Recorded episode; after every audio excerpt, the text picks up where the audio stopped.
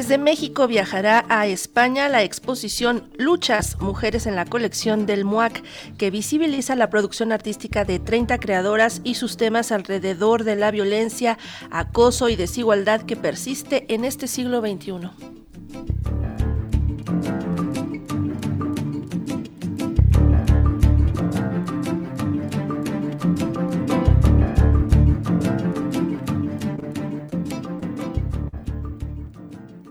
La producción plástica de 30 creadoras clave en la historia del arte mexicano y quienes reflejan la violencia, el acoso, la desigualdad y la persistencia del patriarcado, en síntesis sus luchas que se extienden hasta el siglo XXI, son la esencia de la exposición Luchadoras Mujeres en la colección del MUAC, que del Museo Arte Contemporáneo de la Universidad Nacional Autónoma de México viajará a España, explica su directora Amanda de la Garza. Y que de alguna manera resuena en la perspectiva general de la exposición, en donde las mujeres han tenido que luchar por eh, construir un espacio social de visibilidad y de representación pública. Y en ese sentido, institucionalmente, nosotros estamos comprometidas eh, en llevar a cabo esta tarea desde la universidad y, por supuesto, también desde el MOAC. Tenemos una presentación de 46 obras realizadas por 30 artistas mujeres. Esta es una de las maneras en que festejará 15 años de vida con una selección de 46 obras representativas de su acervo,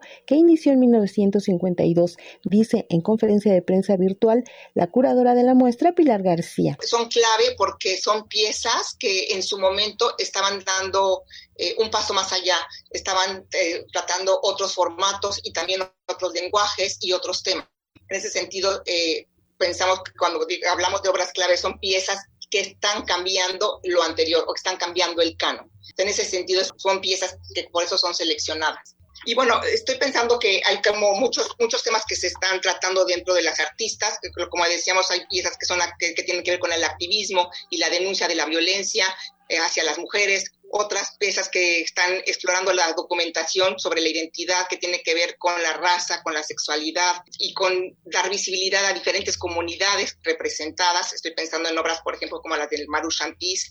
piezas como, por ejemplo, Magali Lara, que tiene que ver con temas mucho más íntimos y personales que a principios de los 70. Detalla algunos de los temas, técnicas y autoras, entre ellas Lourdes Grobet, de quien se retoma el título por ser quien retrató el mundo de la lucha libre y que va a con lo que se ha convertido en una constante en la vida de las mujeres, las luchas. Y que equivale a un 25% de artistas dentro de la colección de artistas mujeres. Este porcentaje, déjenme decirles que es de los más altos que tienen este, los museos. Todos los museos en el mundo tenemos una gran deuda con la representación de las mujeres, pero sin embargo, eh, en estos últimos años hemos hecho un esfuerzo por poder dar cabida y dar visibilidad a estas artistas que por diferentes razones, por también razones por el propio mercado, han sido pues, no, o borradas o poco civilizadas. Entonces, bueno, eh, me parece que es una muy buena oportunidad de poder mostrar nuestra colección con este tema, que además creo que es el, el, huracán hoy en día, es el siglo XXI,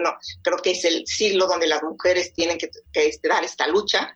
y también, como decía eh, Amanda de la Garza, pues el tema de luchadoras pues viene muy a caso, no solo porque es el título de una serie que hizo Lourdes Grobet, de la fotógrafa muy reconocida, sino porque creo que también es el tema, es, una, es un tema que las mujeres hemos llevado a través de los siglos y que se muestran a través de sus obras. La exposición abrirá al público el 24 de febrero en la sede de la Fundación Casa de México en España. Para Radio Educación, Alejandra Leal Miranda.